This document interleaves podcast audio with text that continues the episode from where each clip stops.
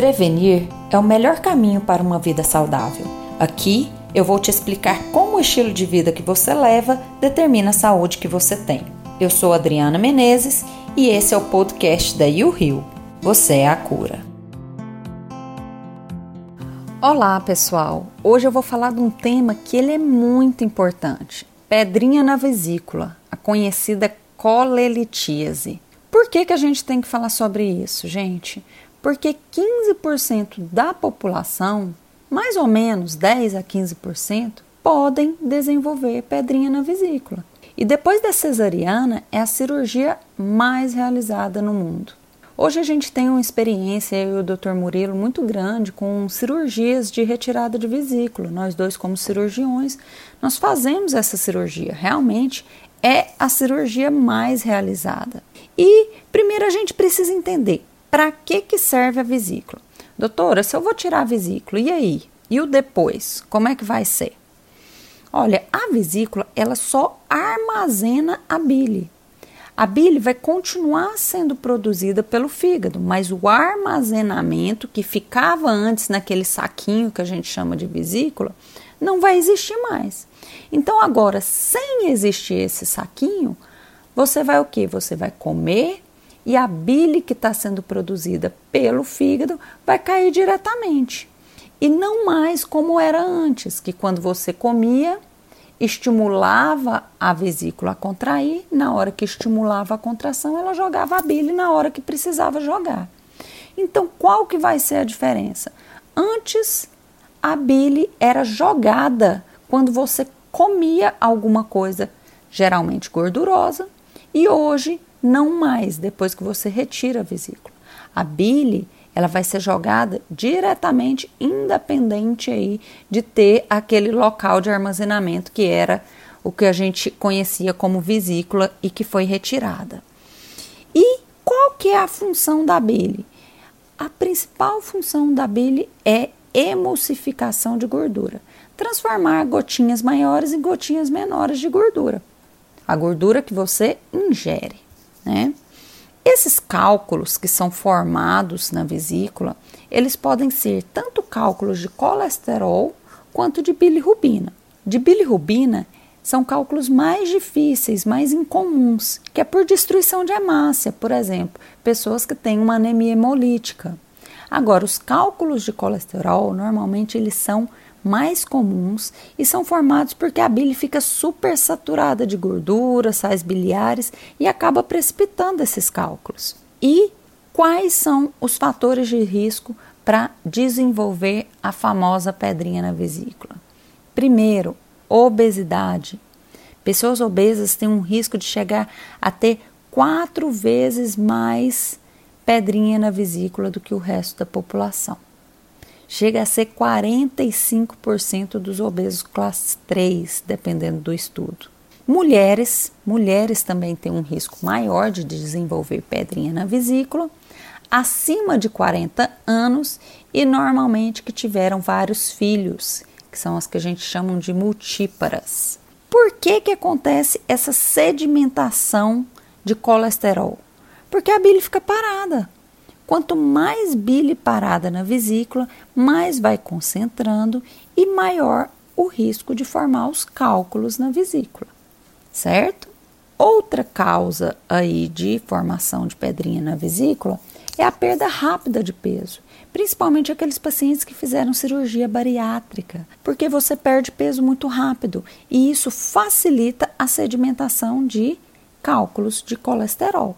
Existe uma teoria também que a gente chama de teoria light, que é o que? Pessoas que têm uma restrição calórica muito grande, principalmente à custa de gordura, têm uma incidência maior de ter cálculos, cálculos na vesícula. Apesar da gente saber de todos os benefícios para perda de peso, gente, dietas muito baixas em calorias e principalmente sem gorduras aumentam o risco de cristalização de colesterol e a formação dos cálculos. Por quê? Porque a vesícula fica mais parada. Tudo que fica mais parado ali pode sedimentar e formar o cálculo. Né? A formação desses cálculos está relacionada aí a uma perda de mais ou menos um quilo e meio por semana. Então, pessoas que vêm numa perda de peso muito maior de 1,5 kg por semana, normalmente têm um risco maior de formação de pedras na vesícula. O risco desses cálculos durante a perda rápida de peso pode ser evitado se a gente oferecer pequena quantidade de gordura na dieta, ali mais ou menos uns 10 gramas por dia, pelo menos, certo? Num serviço de cirurgia bariátrica em São Paulo, serviço que eu trabalhei por um período, nós fizemos, inclusive foi o meu trabalho de TCC, né? Nós fizemos um trabalho comparando quantas pessoas que desenvolveram colelitíase após cirurgia bariátrica. E a gente viu que 36% das pessoas que fizeram cirurgia bariátrica tiveram pedrinha na vesícula. Olha, doutora, se é um percentual tão alto assim, de 36%, por que não já tirar a vesícula durante o procedimento cirúrgico? Gente, porque isso não é o mais fisiológico, nós temos que prezar pela fisiologia humana. Querendo ou não, a vesícula tem algumas funções que a gente vai discutir agora para frente.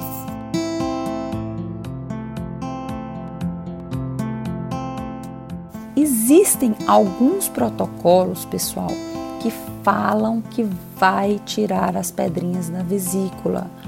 Gente, cuidado com esses protocolos.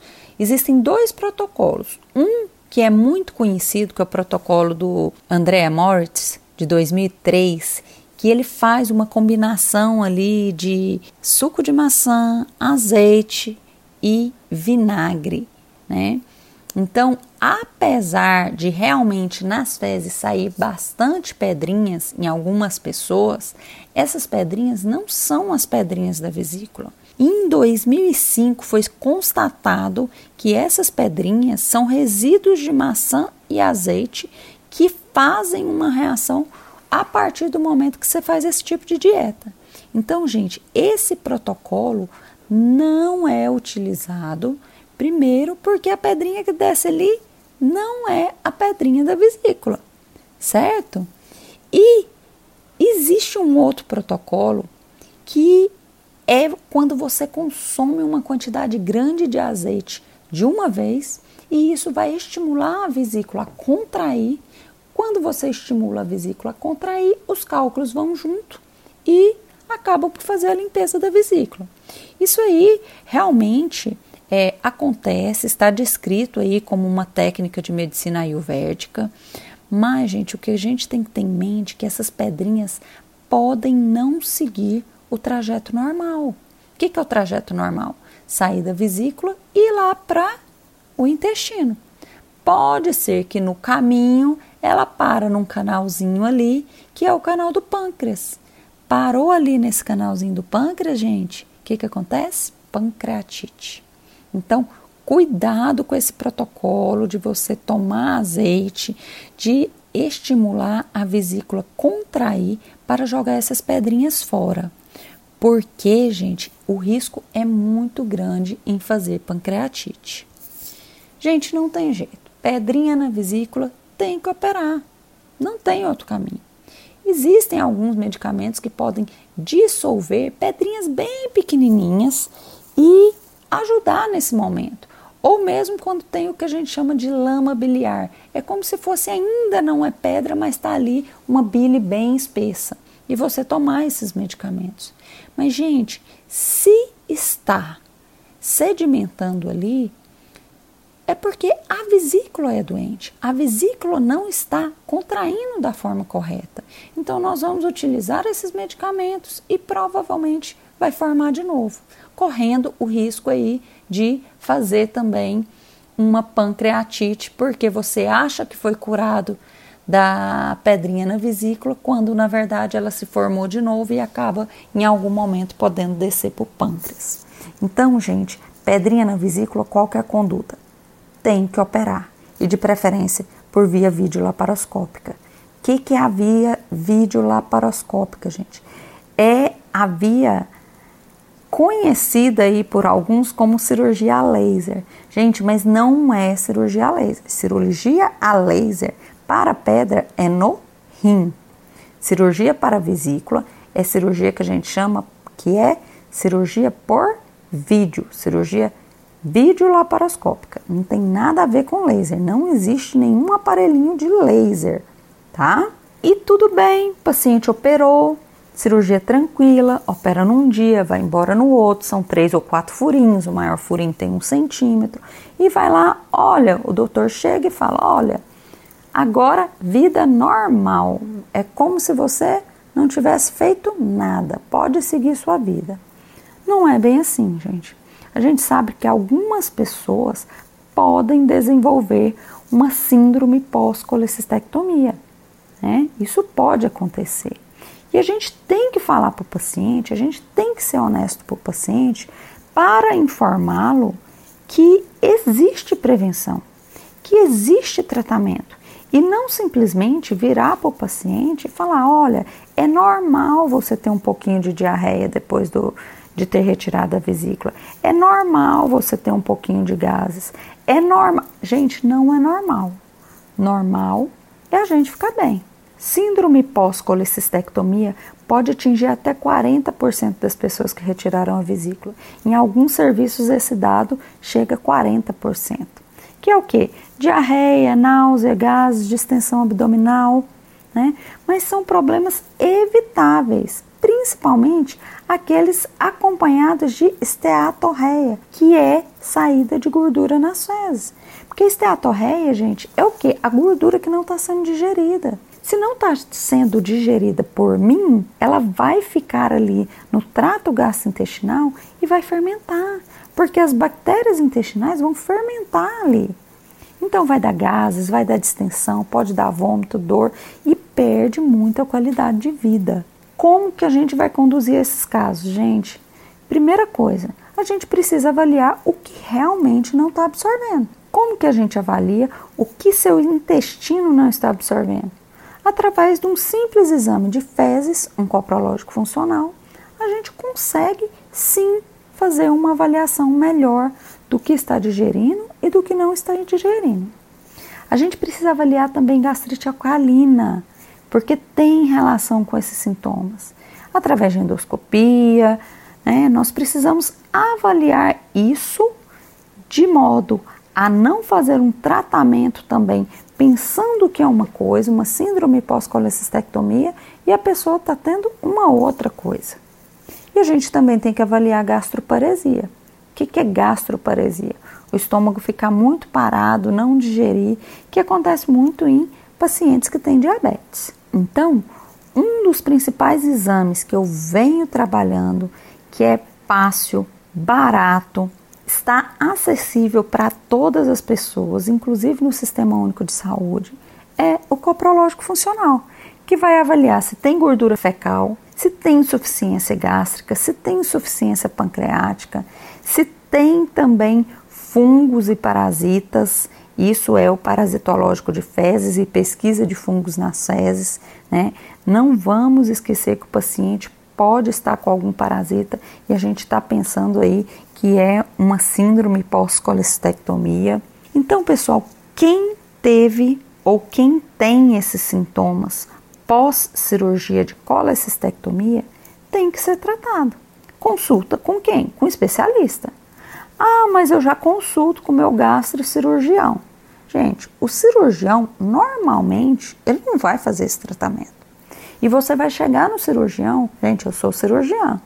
Eu, eu realmente, assim, passei algum período da minha é, vida médica repetindo o que os outros me falaram. Que é o quê? Você tirou a vesícula, pode ser que de vez em quando você tenha um pouquinho de diarreia mesmo. Então, para de comer gordura. Gente, não é assim. Você tem que tratar o paciente para ele ter uma digestibilidade boa. Então, não adianta você ficar retornando só no cirurgião, que ele não vai resolver seu problema. Você precisa procurar especialistas que tratam do assunto, que vê a sua saúde como um todo, mais fisiológico possível. E não somente vai lá e te dá um remédio para isso. A gente precisa colocar seu trato gastrointestinal funcionando fisiologicamente da melhor forma possível. Não tem como a gente fazer essa mudança toda no trato gastrointestinal de um dia para o outro, de um mês para o outro. É um acompanhamento a longo prazo e com equipe multiprofissional. A gente precisa de uma nutricionista junto, a gente precisa conversar realmente com o cirurgião se realmente é isso que está acontecendo, a gente precisa ter um gastro especialista no assunto que trate esse tipo de assunto ou um nutrólogo que também tenha experiência aí em desbiose intestinal e tratamento de síndrome pós-colecistectomia. E para que todos conversem entre si dêem o melhor tratamento para o paciente. Pessoal, muito importante, é um tema muito comum e que as pessoas desvalorizam, não dão uma real atenção para esse tema. Então, espero poder ter ajudado vocês e até a próxima.